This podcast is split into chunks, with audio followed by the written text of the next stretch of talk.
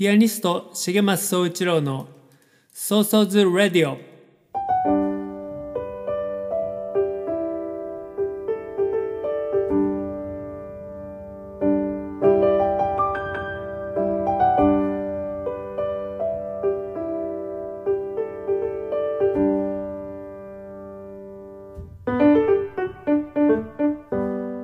この番組はピアニストの重松総一郎が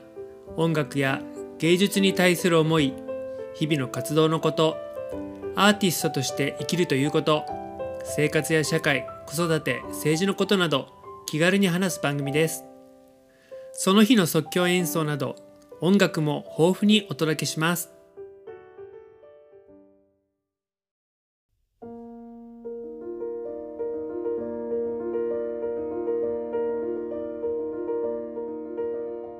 こんにちは。ピアニストの重松総一郎です。ソーソーズラディオ1ヶ月ぶりの配信になります。皆さんいかがお過ごしでしたでしょうか、えー、こちらはですね、えー、梅雨に入りましたけれどもいち早く。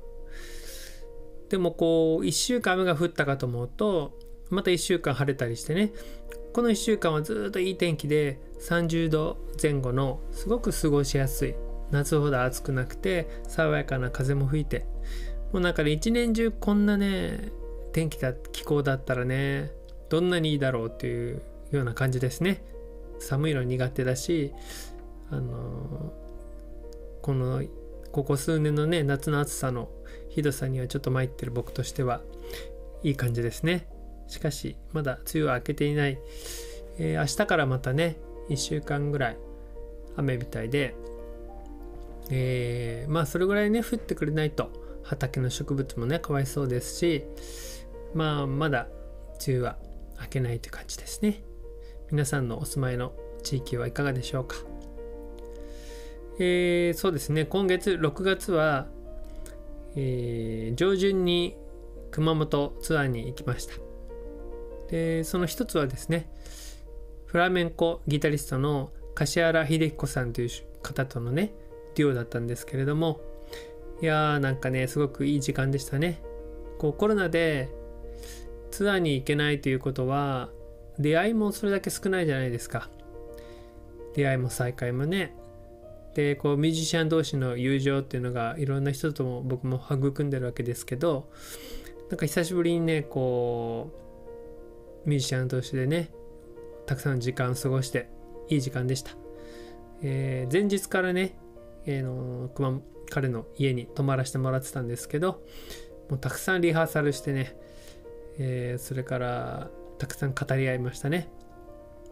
はい。いい時間でした、えー、この熊本ツアーねちょっと映像もね撮ったので今度ちょっとこれをまとめてねえー、なんかこう旅ビデオみたいな感じでね、えー、公開できたらなーなんていうふうにも思ってます。あそれでビデオといえば、えー、ついこの間ですね結構長めのビデオを1本アップロードしました。YouTube ですね。あのー、今年の2月に岡山で、えー、小池隆一くんと一緒にライブをしたんですけど小池隆一くんというのは、え親指ピアノいわゆるカリンバの類の楽器ですけどの奏者でその彼と、えレコーディングとライブをねしてきたんですけど。そのライブのね動画もまるまるその2時間弱のねライブのビデオがあってそれを編集したのを公開しました。本当にねこうライブに来れなかった人も参加してるようなね気分になれるようなライブあのビデオになってますのでぜひねお時間ある時にご覧ください。えっ、ー、とそれからですね、えー、この間夏至の日に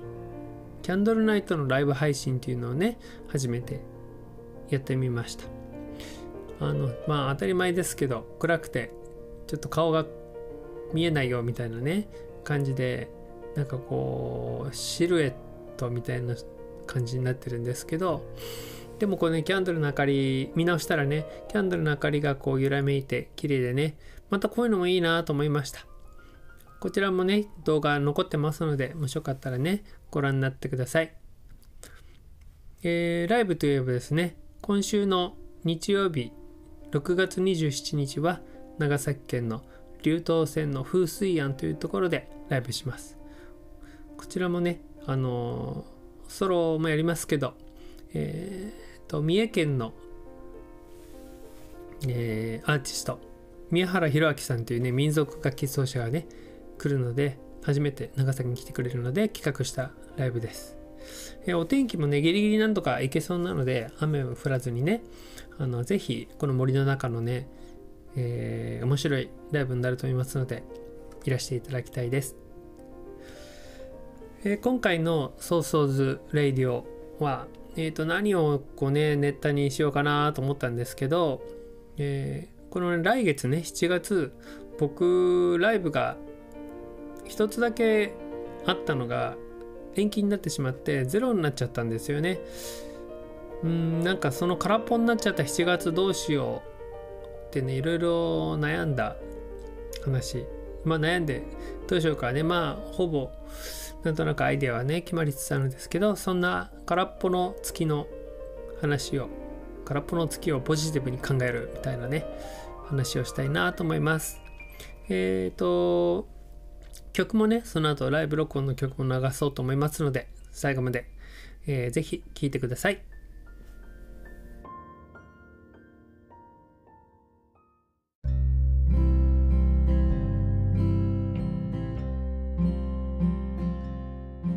改めましてこんにちは。ピアニストの重松総一郎です、えー、今日の「ソーソーズレディオ」先ほどもねちょっと言いましたけど何もない空っぽの月をポジティブに考える話っていうねテーマでやってみようと思います。あのー、まあ何もないっていうのは7月ライブがねなくなっちゃったんですよ。で僕プロ活動を始めて17年 ,17 年目に入ったんですけどその17 16年間の間ライブがなかった月っていうのはね一度もなかったわけです。スタートした当初から。でまあ大体多い時であれば月に15回以上ライブして少なくても10回はねしていたわけでそれがこうゼロになるっていうのはね少なからずショックというかいやここまでショックかなっていうぐらいショック受けたんですよね。でまあ少ないことは分かってたわけじゃないですか。1個しかなかったわけだから。でもなんかその1個が延期になってなくなっちゃったらなんかショックだったのはなんかその1個だけでもあるっていうのが心の支えになってたんだなと思って、えー、なくなってしまったことですごくこうなんかね落ち込みましたね。まあ、僕もともとものすごくネガティブ思考の人間なのでもうこれは昔から子供の時からだからしょうがないんですけど、えーまあ、ずっと頭の中に7月どうしよう7月どうしようと思いながらそれ以降ね6月を過ごしていたという感じでしたでいよいよねもう7月が近づいてきてうーんこれをねなんかこんなこと今までもなかったわけじゃないですか。えー、そしたらまあそんな空っぽの月にしかできないことをねするのがいいかななんて思ってまず最初に思ったのはライブじゃない関係ない純粋なね旅をするとかそれもね意外にもねほとんどしてないんですよ。あのもうこの16年間必死で必死だったのでライブしてちゃんと収入を得て家族を養うということがですねだからその稼ぎのない旅に出るってことはまず僕の頭の中になかったんですけどでもまあそれもねやるチャンスかななんて思ったりしてね。それでその旅をもうせっかくだからカメラもあるからねこうビデオとか写真撮ってまたそのなんかビデオ編集してそれに家でこう音をねピアノで音をつけたりしたらちょっと素敵な旅の映像っていうかねそんなのも作れるなぁなんて思ったりしてうん。それもいいかもとかと思ったりもしたんですよね、まあ、それやるかどうか分かんないですけど。でまたちょっとねまあそれ旅に行くっつったって1ヶ月家を空けるわけにいかないので、まあ、ちょっとじゃないですか。あと残り何しようってね。で下手したら毎日デスクワークしちゃうんですよ僕。やることはねいっぱいあるんですよね。8月以降ライブはあるわけなのでそのための誰かとのやり取りはメールはずっとあるし宣伝もするしフライヤー作ったりえー、何かな、まあ、こういうラジオを撮ったりとかもそうですしウェブサイト更新したりね、えー、ライブ配信するならその告知したりページ作ったり。結構ねやること山のようにあってそう考えるとほんと1ヶ月ねデスクワークばっかりしちゃってこれはいかんいかんってなっちゃうと思うんですよね。って思ったのが勉強する月にしようかなと思ってまあどこまで真面目なんだって話ですけど遊んじゃえ外に遊びに行っちゃえばいいじゃんってね思う人もいるかもしれないけどなんかね勉強する月にしようと思ったんですよ。で僕はあのまあ高校生の受験まであまあ高校時代は部活やってたから勉強してないですけど、まあ、受験勉強はね一生のうちでこんなに勉強したことはないってぐらい勉強して、まあ、もうそれで嫌になっちゃったんですけどだからね普段勉強全然しないんですよ。であの会社なんかにいらっしゃる方はなんかねこう一個上の段階に上がるための勉強を常にしていたり、まあ、僕もあのウェブデザイナーしてる時は新しい技術が登場したらねそれをまた身につけるための勉強とかもしてたんですけどこうミュージシャンになっちゃうと、まあ、日々の演奏っていうのが自分の勉強なわけだからまあしなくなっちゃうというかですねまあ唯一やってるのは英語ぐらいなんですけど、まあ、英語って言っても1日 1, 時間弱ぐらいしかね僕はやってないんですけど、まあ、英語は継続してやっていてうん音楽の勉強実は僕はやっていなくて音大に行ってないっていうことはやっぱり独学なわけですよ。で独学でしかも僕勉強好きじゃないからやってないわけですよね。でこの即興演奏なんかでもとにかく弾いて体に染み込ませるっていうことしかやってなくて。なのでちょっと音楽理論の勉強をね真面目に1ヶ月やる月にしようかななんてね。あの理論派じゃない僕がそんなこともね今ちょっと思ってます。であの去年ね文化庁の補助金があってその時にね音楽理論の本とかねちゃんと買ってるわけですよ。あとはあの一番僕が今やってることは演奏する時のもっと技術的なこといかに力を抜くかとか姿勢であるとかそういうことは結構今いろいろ学んでるところではあるんですけどそういうピアノをする時の力の抜き方のコツとかそういう本とかねあの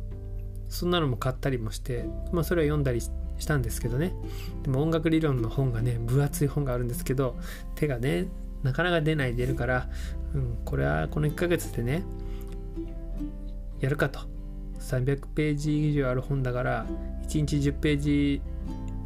以上ねやんなきゃいけないけど。うん。あのね結構音楽理論って数学的なんですよ。で数学得意な人はやっぱねこれ得意だろうなと思います。で僕はね数学はやっぱ苦手なのでねどうにかね何回もトライしてるんですよ。20代の時にもねジャズ教室通ってねジャズ教室行ったけどやっぱジャズ理論は身につきませんでした、うん、でもねやらないとと思って。他にもですねなんか7月やんなきゃいけないことをねちょっと紙にトゥードゥリスト作って書いたらいやもうそれだけで10項目以上あってあ何気に僕 7月忙しいじゃんみたいなね感じでした。実は。であの実は7月の末にねレコーディングも一つ決めていてそれはですねあの毎年取り組んでる佐世保市の文化マンスっていうねプロジェクトがあって去年もあのここから佐世保からっていう CD のためのレコーディングをねやってクラウドファンディングもね皆さんにもご協力していただいて完成したんですけど今年はですねまた新しい曲をその文化マンスのね子供たちと一緒に録音することになりまして僕はまた新しい曲作ったんですけどねそれを7月に末にレコーディングします。なのでねそのためのピアノの練習とかね撮ったら撮ったでまた編集もね今回は僕がエンジニアもやるので、えー、編集もしなきゃいけないしね。何気に忙しいじゃんみたいな感じでしたね、はい、あでねそういえばあどうしてライブがなくなっちゃったかっていう話しましたっけ？あのライブ配信でもね普段してるのでもう聞いたことある方もいるかもしれないですけどあのー、まあ中止とか延期になるっつうのはそのコロナのねことでみんなも想像しやすいと思うんですけど僕がそのライブのスケジューリングをするっつうのはだいたい半年から1年前に組むんですよ。早ければ1年以上前から組むやつ話がね依頼が来たりもするんですけどあのまあ大体自分で組む時は半年先のやつを組んでで3ヶ月前になったらフライヤー作ってみたいなね告知が始まってって感じの割と前もって準備するんですけど今このね半年前っつうと1月でしょ？その年明けのバタバタしてる時に組みにくかったのはまあそれは例年ですけどあのー、その後第3波？2波？が来ちゃったじゃないですか。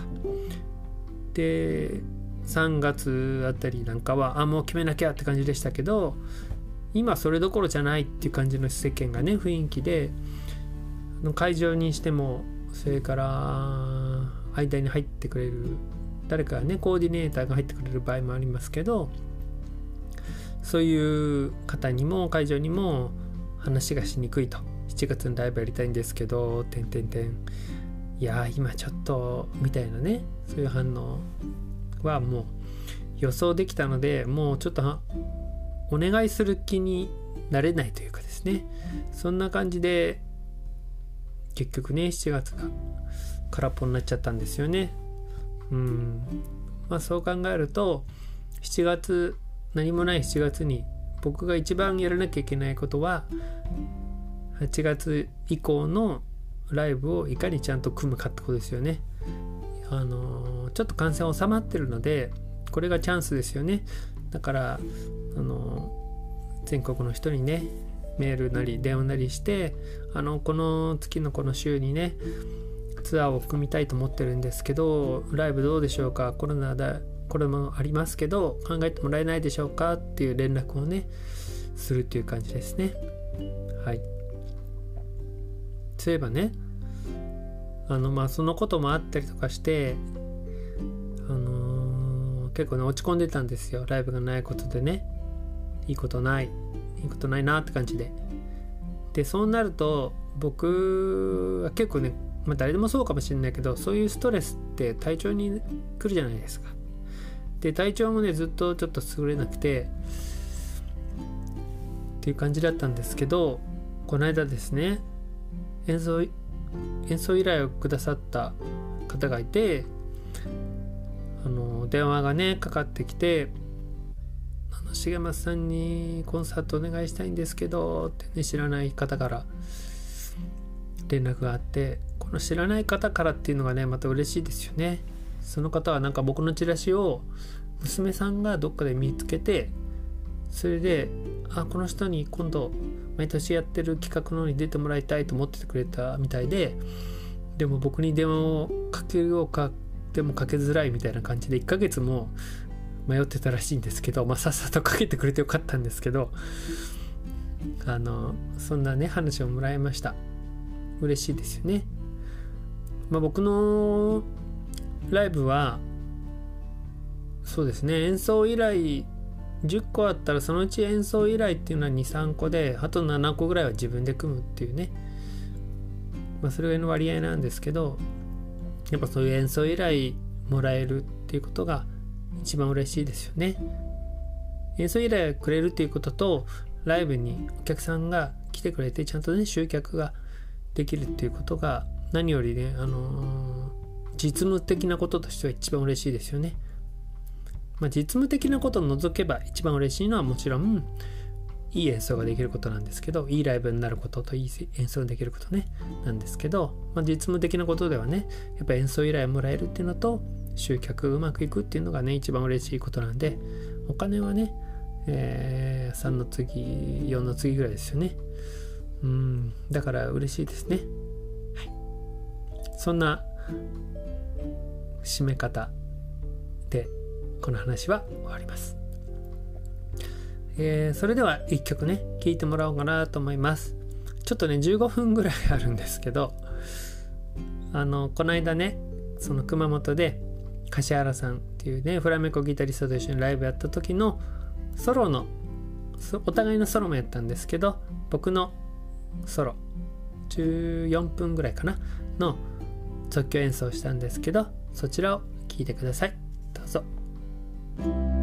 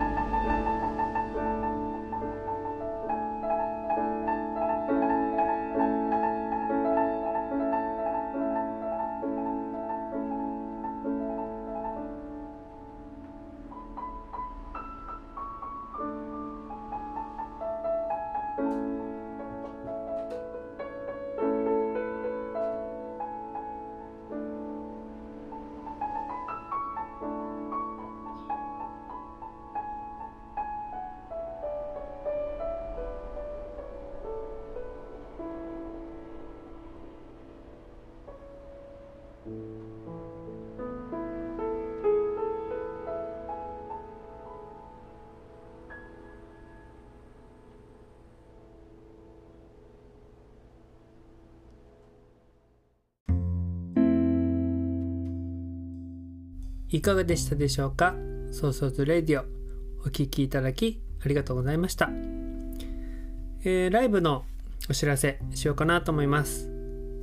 6月27日長崎県東園木郡の流東線風水庵。それからその後7月4日ライブ配信をやります、えー、いつものねやつですね。3時からライブ配信します。それからちょっと先になりますけど8月の1週目は広島と愛媛を回ります。なぜ愛媛って感じですけどまああのうちの娘のね紬と毎年8月に広島ツアーするんですけど今年はちょっと長めに1週間行くことになりましてその間にどっか行きたいなと思った時に、えー、島根方面にね上に行くかそれか四国にね下の方に行くかで、えー、ちょうどね去年愛媛のライブが決まってたのが流れちゃったのがあるのでそれをちょっと組めないか送電したらやりましょうってことになったので行くことになりました、えー、ちょっと一通りねこの1週間の8月の最初の週のね、えー、スケジュールを言いますのでお近くにねお住まいの方ぜひご検討ください。またね広島愛媛にお友達がいらしたらね知らせていただけたら嬉しいです。8月1日、えー、広島県広島市ギャラリーカフェゆえ8月2日愛媛伊予市町の縁側ミュゼ灘屋8月3日愛媛松山市オーガニックカフェのサリ。こちらは昼夜の2公演やって昼は子供向けにやります。それから8月6日広島、えーと、こちらはねえー、戸河内ふれあいセンターってところでやるんですけどこちらはね個人の方が毎年依頼してくれてる企画です。ので一般の方が入れません。こういうのもやってますので。えー、8月7日は広島市のフィオリエムシカ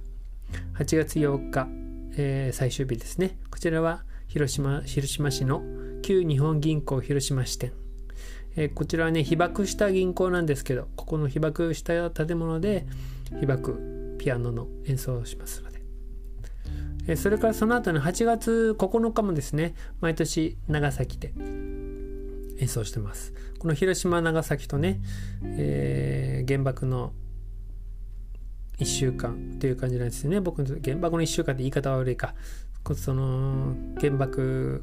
の落ちた落とされた日にちなんでその前後に、えー、ライブをする期間ですね、えー、今年も長崎は長崎シビックホール布ナプキンのリボンそれからケヤキっていうケヤキさんっていうねカフェこちらでライブします。えー、その後も、まあ、どんなとこ行くかちょっと話そうかな。えー、あとね、8月29日は兵庫県、それから9月の18、19は愛あの愛知県に行きます。あと10月もね、岐阜県があったり、あとは長崎にね、ポツポツあるっていう感じで、えー、まあ、ちょっとね、さっきも言ったけど、頑張ってライブ組みますので、全国の皆さんにね、会えるのを楽しみにしています。えー、それから、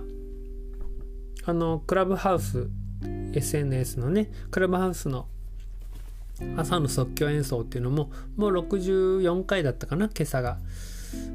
なので、まあ意外とね、続いているので、こちらもね、あの、登録されてる方、ぜひ聞いてください。それから、登録されてない方も僕が招待枠を、えー、いくつか持ってるのでご招待しますので、あのー、連絡ください。はい。